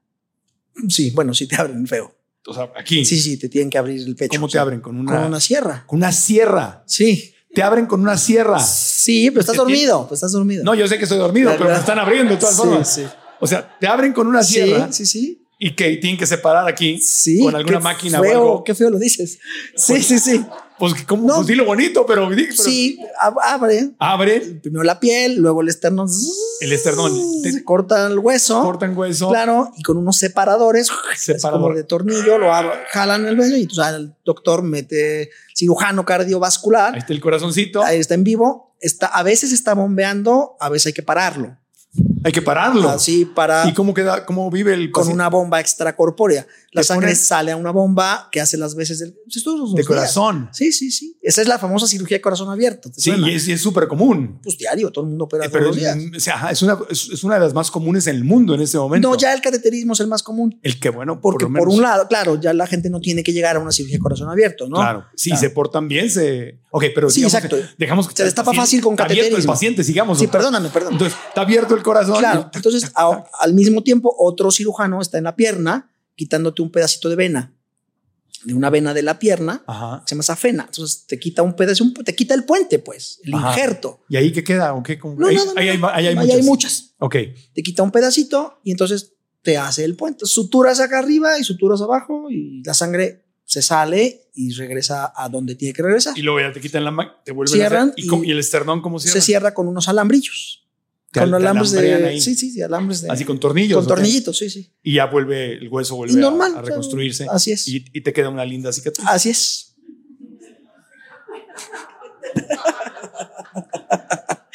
¿Qué, tan común es eh, hoy en día que la gente llegue ahí? Mira, no sé. Eh, a ver, el año pasado, me acuerdo porque eran 363 cateterismos que hice yo el año pasado. Ajá. Eh, y mandé tres pacientes a operar. Okay. Es decir, es menos común. Claro. El resto fueron. Pero vas en el caminito. O sea, si ya, ya pasas. Sí. se llama la suerte. Que, que sí, que no tengo nada, no siento nada. Un día me da un dolorcito, eh, voy a, urgencias, me sacan un electrocardiograma, ven que estoy tapado, cateterismo horripilante, todo empedrado. Señor, usted necesita una cirugía de corazón abierto. ¿Qué, qué, qué? Si yo en la mañana yo me iba a ir a Cuernavaca con mi familia. Sí, estaba bien. Así es. Pero cada vez es menos común que tengas que mandar a operar pacientes abierto. Porque el cateterismo ya los destapa. Va funcionando. Así es. Ok. Es que a mí me llama mucho la atención que cuando uno habla, pues yo que llevo una dieta basada en plantas, ¿no? o, pero aunque no lleves una dieta basada en plantas, hablas de llevar una dieta sana, 80% basada en plantas, evitar grasas saturadas, evitar lo que estás diciendo, eh, fumar, y, o sea, llevar una vida sana, de verdad sana. Y tú hablas así con la gente mucho, te ay, por favor, qué, vida tan extrema. Sí. Y esto no, ¿qué es más extremo?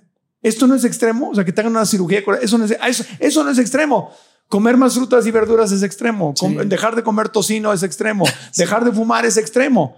Eso es extremo y estamos locos y no hay no es que nada más se vive una vez la vida hay que disfrutarla usted nada más quiere asustar a la gente ah, o sea este podcast es un podcast extremo esa operación donde te meten una sierra en el esternón y te, eso no es extremo es, es lo que decimos aquí es extremo entonces a mí sí es como que es, es tradición es mera, meramente tradición y justo eh, lo que cuesta trabajo es lo difícil. O sea, si fuera fácil, pues sería fácil, un poco ella lo haría.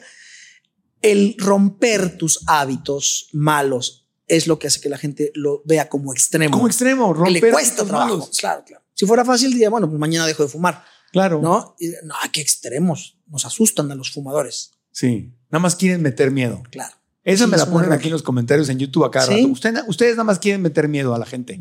Eso, eso es lo que hace, eso es lo que enferma, que le metan miedo a la gente. Bueno, hay, muchas cosas. Somos muchos seres humanos y millones de opiniones, ¿no? Mientras más joven es uno, más pasión tienes por lo que haces, ¿no?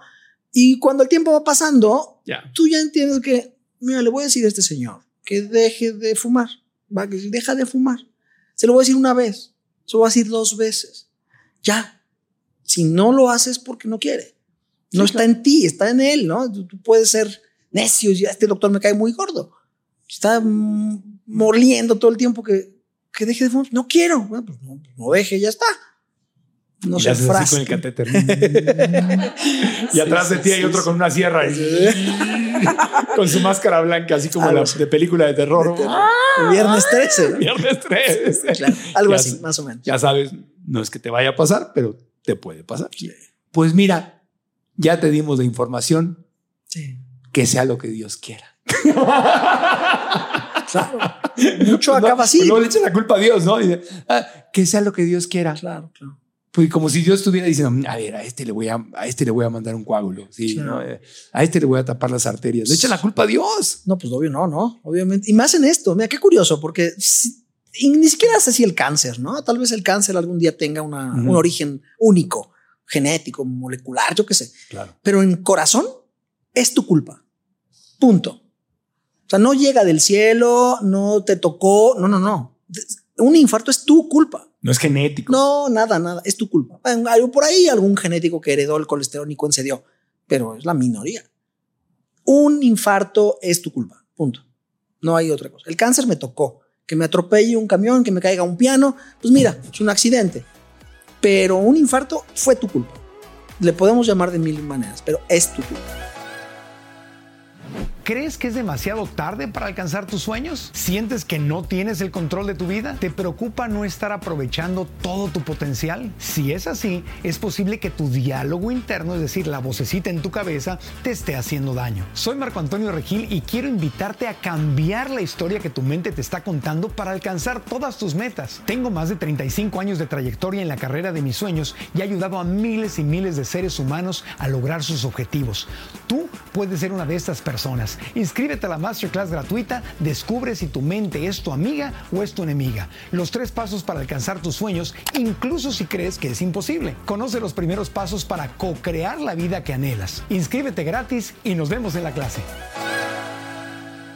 Oye, y pasando al tema de la, ¿cómo se le dice oficialmente? RCP, ¿no? a la reanimación. Reanimación. Cardiopulmonar. Eso sí, reanimación cardiopulmonar. RCP. Masaje cardíaco y estas cosas. Ok, ¿Cuándo, funciona? En, la calle nunca. En la calle nunca. O sea, yo tomé una clase en la Cruz Roja y me, me enseñaron. para que funcione tienes que tener una ambulancia que viene en camino y llega. Aparte, para empezar hay que ver la causa, ¿no? El infarto es la causa número uno de paro. Ahora, unimos estas dos palabras. Infarto. El infarto con la arteria tapada es la causa número uno de que la gente se muera. ¿Y de qué se muere? Pues de un paro. El corazón está, le llega poca sangre, sufre, sufre, sufre y de repente pi, se para. O sea, está latiendo, ¿no? ¡Pum! Se para. No hay, no hay latido. Se, se acabó. En ese momento la gente empieza a morirse. Hay una pausa en el corazón, ya no hay latido. Entonces tiene que llegar alguien a un lado y ojalá esa persona haya aprendido RCP, ¿no? A dar el masaje cardíaco y tal, tal, tal, tal. Pero tiene un tiempo de, de utilidad. En ese momento te pones que en cuclillas a un lado, le empiezas a dar masaje y ruégale a Dios que llegue la ambulancia, porque tú no vas a estar ahí toda la vida.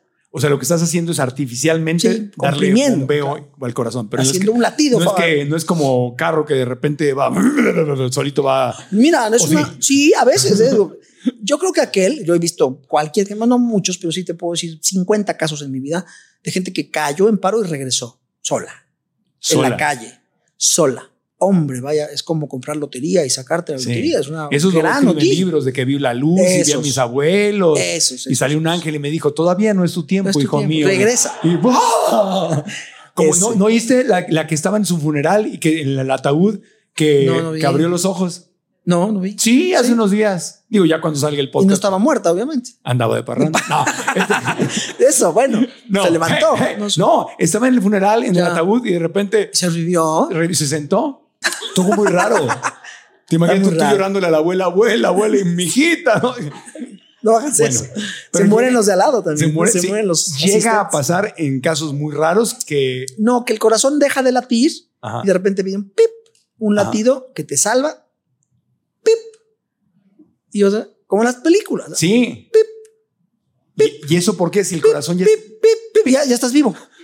Y ya estás vivo. Eh, ¿Cómo? O sea, si el corazón ya está, ¿cómo, ¿por qué científicamente? Es eléctrico, porque el corazón funciona con electricidad. Eléctrico. Sí sabías eso, ¿no? El, corazón late por, un, por electricidad. Qué fantástica es la vida, ¿no? El corazón forma su propia electricidad. Es automático, tiene un automatismo.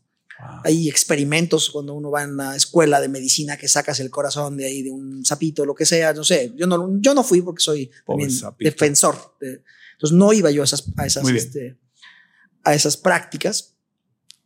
Eh, y bueno, ya dejas el corazón afuera y late solito afuera, porque entre los sodios, potasios y cosas, el medio ambiente del corazón puede hacer que, que lata solito unos segundos. Entonces, cuando por ejemplo paras el corazón en una cirugía de corazón abierto, lo tienes que resetear, lo tienes que volver a, encender, sino cómo. Claro, que estaba conectado a la batería que Exacto. Entonces paras el corazón a propósito sacas la sangre, el cirujano termina de operar, ya, acabamos, cierra, pam, pam, pam. Ah, bueno, antes de cerrar, dice, listo, ¿estamos todos listos? Vale. Le ponen sodio, potasio, calcio, soluciones, unos, sueros ahí muy bonitos. El medio ambiente es nutrido, propicio, y con unas paletas eléctricas como las de afuera del descarga, pero adentro le das un chic, como pues, una chispita cuando le pasas corriente de un coche a otro. Sí y, empieza pum, pum, pum, pum. Y empieza a latir solito. ya lo reinicias, ajá.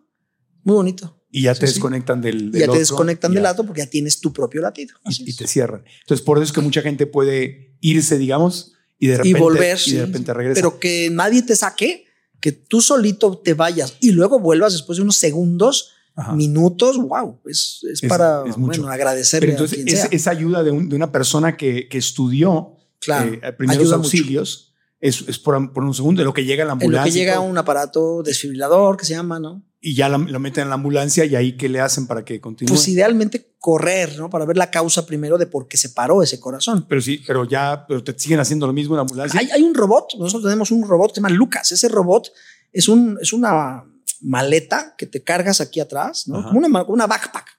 Ajá. Eh, y adentro viene un compresor, un robot artificial, es una cosa eléctrica que lo pones abajo de la espalda del paciente y luego arriba lo atornillas, es como una prensa, ¿sí? Y empieza. Y, y lo prendes. Y da las compresiones cardíacas sin que tú te canses como, como personal de la salud. O, eh, y lo, las hace sincrónicas, muy, muy bonitas, pero aparte todas iguales, ¿no? El ser humano se cansa, ¿no? Tú estás ahí dando un masaje cardíaco y digo, ya me cansé, que venga otro. Y entonces cambio. Aparte hay, eh, protocolos especiales, algoritmos muy padres de 3, 2, va, una respiración, cinco latidos, ta, ta, ta. Venga, 1, 2, 3, cambio. Y cambia y llega otro. El gordo grandote da mucho mejores compresiones que yo. O sea, comprime mejor y luego yo, tiene más fuerza. Claro, y luego el flaquito, pues puede que no, ¿no? Este, entonces, por eso se crearon estos robots para asegurar una compresión. Y esos robots conectas al paciente al robot este, bueno, se lo pones y se puede ir trasladado a un lugar, hacerle un cateterismo, inclusive con el robot activo. Lucas ahí, dale. Lucas, que dale. pues sí, dale que dale. Qué maravilla de la ciencia, bueno, Muy de, la, padre. la tecnología. Claro, siendo francos, el porcentaje de gente que se salva es minúsculo. Muy, muy poquita gente se salva de un paro en la calle. En la calle ya cuando llegas al hospital, como en, las, como en las series y en las películas. Sí, te intuban, te conectan. Sí, sí. Eso que esa electricidad que te están poniendo. Y... y resetean. Lo mismo que cuando te conté lo de la cirugía, descarga eléctrica, se resetea el corazón y comienza a latir. Y, pueden intentarlo varias veces hasta que. Hasta que ya no. Es lo que siempre están en las películas. Así es. Y sí, la gente muere mucho así en las salas de urgencias. Todos los días hay cientos de personas que mueren así, ¿no? Sí, sí. Entonces todo va en función del tiempo que te tardes tú en llegar a un desfibrilador que en los aeropuertos de Estados Unidos, por ejemplo, hay en cada 100 metros o no sé cada cuántos metros.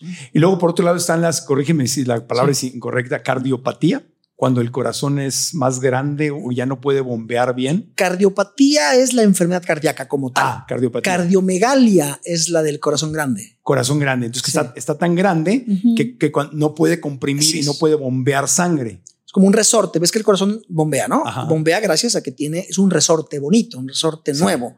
Está lleno de resortes, todo es resortes.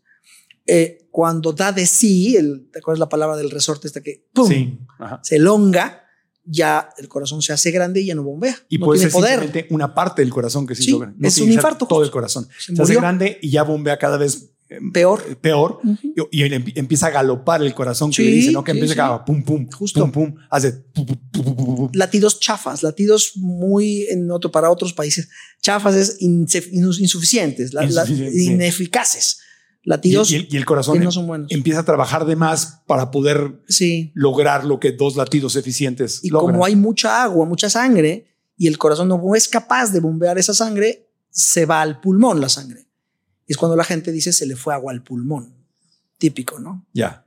Así. Y te, y te mandan eh, taurina y diuréticos. Diuréticos, diuréticos, para que orines toda el agua, bueno, todo el exceso de sangre que no pudiera bombear. ¿Y la taurina no, no, no, le, no le sirve al corazón? No, la taurina es de acelera.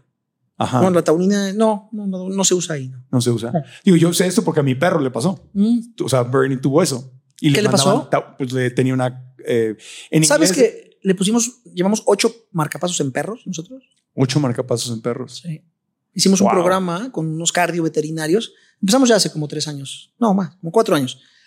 Y de manera gratuita le ponemos marcapasos a los perritos cuando necesitan eso. Sí. Este, y se salvan. Qué maravilla. Sí, sí. Son marcapasos donados, todo es gratis. Wow, qué maravilla. Sí, eso porque fueron dos, fue un, proceso de dos años donde lo diagnosticaron, tenía que, lo, lo, estudiaron, le pusieron un chaleco con electrodos. Un holter de 24 horas para ver su arritmia, claro. Ah, pues y, para verlo, y después de eso le eh, mandaron taurina y unas medicinas. El marcapaso hubiera sido una buena opción. Pues no, sí, no, no sabía, nunca, nunca me lo ofrecieron. Estábamos en, eh, vivía yo en Texas, no, no, no lo ofrecieron. No te lo ofrecí. No, y después tuvo se lesionó de una rodilla mm.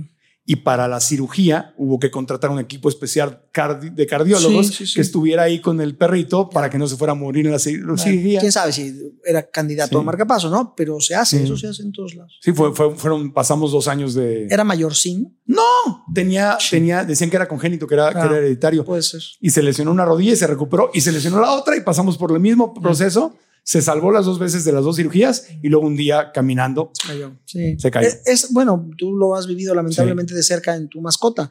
Esa es la muerte súbita. la persona o el perrito, lo que sea, está bien y de repente, pum, Se, va. Tenía cinco años de edad, o sea. Muy chiquito. Muy chiquito, ¿no? Decía la, la, cardióloga veterinaria, un especialista, y pasé por toda Sí, claro. Por todo el desfile de, de, médicos que habían nacido así, que, había, que, era literalmente un perrito con un corazón muy grande, ¿no? O sea, y, mira, ¿qué, diferencia. Los animales no fuman, los animales no, no, tienen Un, tema de estos. Claro, simplemente. Somos los humanos los que hacemos en ese caso, mal. Sí. Yo lo empecé a notar porque nos íbamos a caminatas largas y se cansaba y se me detenía y yo decía, que mi flojonazo. Que flo Oye, no seas flojo. No, no. No, porque no podía más. ¿no? Entonces ya, ya me, y, por eso lo llevé, lo llevé al doctor. ¿Qué, ¿Qué, está pasando? Y luego, luego le, sintieron la, el galope. Eso le pasa a los seres humanos. Sí, claro. Eso es lo que te decía, que la gente camina, va. Y se empieza a cansar. Y de repente se empieza a cansar. Los, los, animalitos son muy sabios porque no, no salen, ¿no? Claro. Si lo llevas a pasear y se sientan. Sí. Sí, sí pasa, ¿no? Sí, caminamos. Yo tengo perritos y, mi perrito ya es grande también, un chiquitito que tengo, ya tiene 14 años y claro, ya no quiere ciertas cosas, ya en cierta distancia, ¿no? Sí. sí, y jugaba cinco minutos y ya se quedaba. Se cansó. Y yo tomé la decisión porque me decían, pues la única forma en que puede vivir más es que no lo dejes jugar o no, lo saques. Y no, yo dije, ¿sabes qué? Que sea lo que sea. Sé feliz, corre y haz lo que te dé la gana y el día que te vayas te vas y así fue. Así funciona, ¿no? Sí, sí. Sí, lo, mejor que pensé que era para él, o sea, dejarlo. Yo creo que eso también es parte de. Es parte de, pero lo mismo nos pasa a los seres humanos, entonces. Sí. Más que la diferencia es que. Ay, mira, los animalitos saben que si algo no les gusta, no les hace bien, no lo hacen. Wow. Entonces, la, ya sé. No lo hacen. y nosotros no. Y nosotros no. Sí. Exactamente. Qué fuerte, ¿no? Muy fuerte. ¿Por qué será eso? No sé, es un grado de evolución mental cerebral del, del ser humano. Sé que no me hace bien fumar y sigo. Porque, porque el, tema de la satisfacción inmediata, o porque quiero encajar, o quiero verme bien, o todo. Recomendaciones finales, entonces, ¿qué, qué, qué, le, ¿qué, le, puedes dejar así para qué nos podemos llevar? ¿Qué es algo que, de, que nos conviene recordar y aprender de este episodio? De este episodio. Tanto si estoy sano como si no estoy tan sano. Claro, si eres sano, qué bueno, te felicito, sigue así. Cuando digo sano me refiero a estás seguro que te has portado muy bien, haces deporte, eres delgado, comes mucha fruta y verdura, no comes demasiada cochinada y no fumas. No, fumas. no tomas alcohol en exceso. Ya está. Eh, si, si estás ahí, no hay que hacerse electrocardiograma. No, realmente no. Realmente no. Eh, hay quien se hace chequeos. la probabilidad de que encuentres algo es realmente baja, muy baja, ¿no? No es cero, pero es baja. Si tú tienes una serie de comportamientos tóxicos o malos en cuanto a hábitos de salud, es mejor que te cheques. Aunque no tengas síntomas. Aunque, claro, el día que tú tienes síntomas que ya no hay, no estás sano, ya hay cosas adentro. O sea, la correlación entre los síntomas no tiene nada que ver con el grado de tapones. Eh, hazte un electrocardiograma, ahora hay esta prueba de esfuerzo, ¿te acuerdas? Esta que te ponen a correr un poco como para darte una idea. Ahora hay un ultrasonido de corazón muy bonito, muy coqueto y muy, muy, muy lindo en el que prácticamente se ve todo. Entonces con un ultrasonido de corazón estás feliz y, tranquilo de que no vas a tener nada. Si ya tienes síntomas, corre. busca a tu médico, que, internista, que, quien sea, pero acábate haciendo estudios. Y luego tal vez enfocaría los últimos 30 segundos a eh, fomentar el conocimiento general en la población de qué hacer cuando hay un infarto. lo más importante es no, no perder el tiempo. No te vayas a un lugar que no está capacitado para atenderte un infarto. Tienes que ir a un hospital grande, no a un consultorio de tu primo, el doctor, no a la farmacia de enfrente, no a un dispensario chiquito, porque no te van a salvar la vida. Si tienes un dolor en el pecho, siempre, digo, si parece, piensa que puede ser algo malo. Es mejor que no lo sea, pero que alguien profesional te diga que no lo es. No te quedes en tu casa. los infartos se confunden con gastritis, los infartos se confunden con indigestión, los infartos se confunden con enfriamientos. Entonces, ante la duda, es mejor que sobre y no que falte. Entonces voy con mi médico y, que me, y le pido que me mande con el cardiólogo o tengo que ir con el especialista. Si tú tienes una sospecha importante, vete directo con el cardiólogo. Directo. Sí, en, México puedes ir directo con el cardiólogo. En otros países no. En Estados Unidos no, tienes que ir con tu médico general y si él no te manda con el cardiólogo, no te Pero por fortuna existen los departamentos de urgencias. Claro. Si tú en tu mente es, no, esto no me gusta, me voy a urgencias. No tengo que esperar que alguien me mande. Sí. O sea, este no es un trabajo para el doctor Simi. No. Bueno, no lo dije yo. Sí, sí. No, no es un trabajo para. No, no, no. y, también lo asume. Ir al cardiólogo porque. No, no lo. Mira, hay, que hay que asumir que la responsabilidad de una atención inmediata en una patología catastrófica como es un infarto no es por todos lados. Alguien me decía, doctor, entonces deberían poner cateterismo en todos lados. No, no, a ver, no es así. Es, eh, debe, debe mejorar el 911 te, irías de espaldas, no es crítica ni para nada. esto, estamos muy metidos en el tema del código infarto. Somos gente, yo soy un fan de, de, atención primaria, de estas que, de la velocidad. No, no hay ni por asomo el número de ambulancias necesario en Ciudad de México. No hay una sectorialización. Los infartos de Tlalpan se pueden ir a atender a Coyoacán al revés, no me acuerdo las delegaciones, pero es decir, las zonas geográficas de una ciudad como esta debería estar sectorizada, ¿no? Sectorializada. Si tú estás en este lugar, te tienes que atender del infarto en el hospital más cercano. Claro. Y ahí va la pedrada.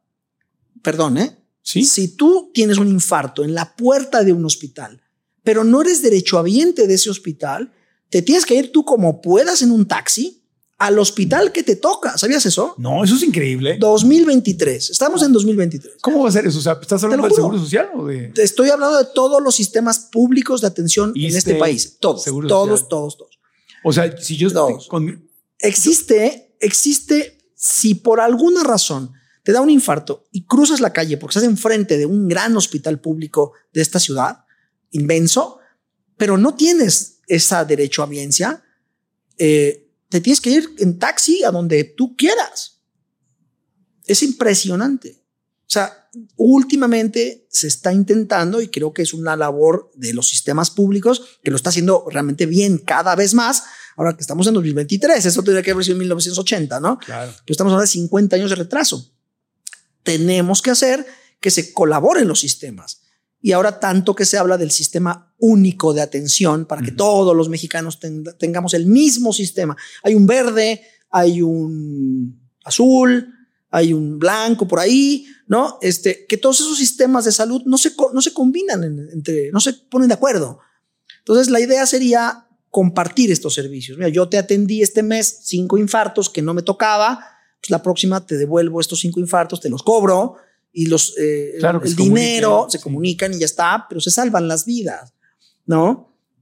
Eh, todavía podemos ver este, tipo de escenas diario en la Ciudad de México, una ciudad como esta, en todos lados pasa. Qué desesperación. 25 millones de habitantes y que tengas que tener tu infarto a dos horas de distancia porque te toca ese hospital, bueno, en donde se Porque te toca en donde vives, digamos, cerca de donde vives. No, que, no. ¿Cómo te asignan? No, te tienen que atender en el hospital más cercano de donde te está dando el infarto. No, obvio, obvio. Sí, pero lo que estás diciendo es, pues no, ah, me toca. Ah, sí, te asignan solo me pueden atender en el hospital que queda así en mi código que postal. Te toca, exactamente. Si ando viendo a mi abuela, a mi tía, o ando de trabajo por el otro lado de la ciudad. Ah, no, te puedes ir a ese lugar, pero a lo mejor te toca una clínica pequeña, ¿no? Ahora, te, te digo, no voy a personalizar, pero ya los sistemas públicos están activando poco a poco el código infarto. Está muy bien, está muy bien hacerlo y cada vez lo hacen mejor. ¿eh? Me gustaría a mí que fuera mucho más rápido, más brutalmente eficaz. Pero bueno, pero no vamos mal. ¿Algún consejo final o algo que no te haya yo preguntado que quieras agregar? No, al contrario, soy un fan de, tu podcast y al contrario, es para mí un honor estar aquí y pues nada, a la orden cualquier duda. Muchas gracias, Juan Carlos. Al contrario, gracias. Un aplauso para el doctor Juan Carlos. Gracias a ti. Pérez Alba. Gracias, gracias, gracias.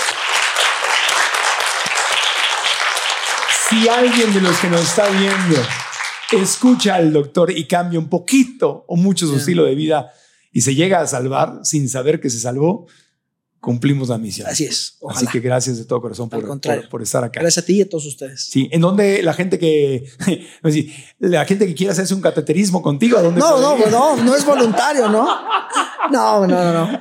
No, porque yo, si me das confianza, si me tocara que tú me cateteres. Bueno, te espero que no, ¿no? La idea es no, nunca llegar ahí, ¿no? Me protejo, me protejo. No, no lo hagas. Cuando hay necesidad de esto, tienes que acudir al lugar más cercano, ¿no? Claro, pero no, no. Eh, pero tienes una serie en YouTube. Hicimos una serie de casos reales con pacientes reales. Ajá. Es bonita porque nos quedó cinematográfica, quedó muy bonita. ¿Dónde la podemos ver? En YouTube, en YouTube. Código Infarto se llama. sí, sí, la que mencioné al principio. Código Infarto. Esa. Busco Código Infarto. Ajá. ¿Y, de qué se trata? son pacientes míos que operé del corazón, que son historias peculiares. Historias, eh, un buen hombre que lo atropelló un montacargas y entonces, otro buen hombre. O sea, todos amigos míos, todos pacientes que se han vuelto, eran pacientes, ahora son mis amigos y tuvimos la confianza para decirles, mira, vamos a recrear tu historia, está bonita, recrear tu historia y se ve lindo como es muy emotiva, es muy emotiva. Luego los mismos, yo mismo que yo los operé y tal, de repente ves y, si afloja de repente la lágrima del qué, qué vivieron en sus casas sus hijos, su esposa, cuando ellos estaban al borde de la muerte, ¿no? no, no tiene que ver un tema médico. Además, los doctores somos muy, muy manuales y taca-taca, ¿no?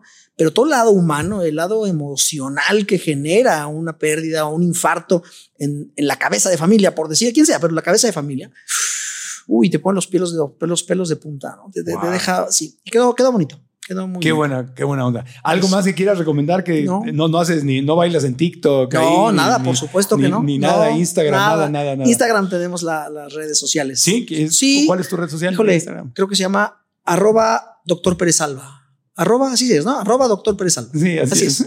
Ya no me acuerdo. Mira, te voy a decir una cosa. Sí, sí. Me da gusto que no, no sepas mucho de Instagram porque me, me preocuparía que supieras mucho de Instagram. No, no, sí, tenemos la cuenta, lo hacemos bien y tal. Me gusta subir videos de información, pero, pero es más como un contenido científico que, claro. que otra cosa. Ok, perfecto. Pues gracias de todo corazón. Al contrario. Un aplauso al doctor con mucho cariño. Gracias. gracias a ustedes. Amigos que les gustó el podcast, creo que este, eh, todos los episodios son muy valiosos, pero en este en especial, en especial, en especial les pido que lo compartan. Tomen la liga aquí del canal de YouTube o de Spotify, Apple Podcast, la que quieran, y compártanla para que, eh, para que la gente escuche o vea este podcast. Estás aquí en YouTube, like al video, activa la campanita para que lleguen las notificaciones cuando hay nuevos videos y suscríbete al canal si no lo has hecho para que sigamos en contacto y no se te pasen los podcasts. Eh, si estás en Spotify, Apple Podcast o cualquiera de esas, un 5 estrellas y una reseña positiva nos ayuda mucho, mucho, mucho. Gracias. A mí me encuentran como Marco Antonio Regil. Yo sí estoy muy metido en el TikTok y en el Instagram y todo lo demás. Y doctor, espero que nos veamos pronto, pero Gracias, Marco. en la plancha de. Profesionalmente. Gracias, Marco, por la invitación. de hecho, me, hice, me hizo un electrocardiograma hace poco, una cardióloga ahí en, este, en California, donde, donde, vivo, y, y me dijo, me dijo ella, Dijo, te felicito. Felicidades. Es una cardióloga, es también vegana ella, ¿no? Ah, es eh, muy, linda. Y me dijo, las posibilidades, dijo, no te puedo garantizar nada. Dice, pero en este momento, por tus hábitos alimenticios, las posibilidades de que a ti te dé un paro cardíaco son casi cero, casi nulas. ¿no? Y ahorita me caigo. No, no, no lo hagas. pero porque son posibilidades, ¿no? Claro. Pero sí, Así sí, sí paga, sí paga comer, comer, comer bien. Se ayuda mucho. Ayuda, ayuda. Bueno, pues gracias, gracias, gracias al, Hotel Fiesta Americana Viaducto Aeropuerto que nos ha recibido aquí y a nuestro público en vivo, estudiantes de nuestros cursos de línea. Gracias, gracias. Aprendamos juntos.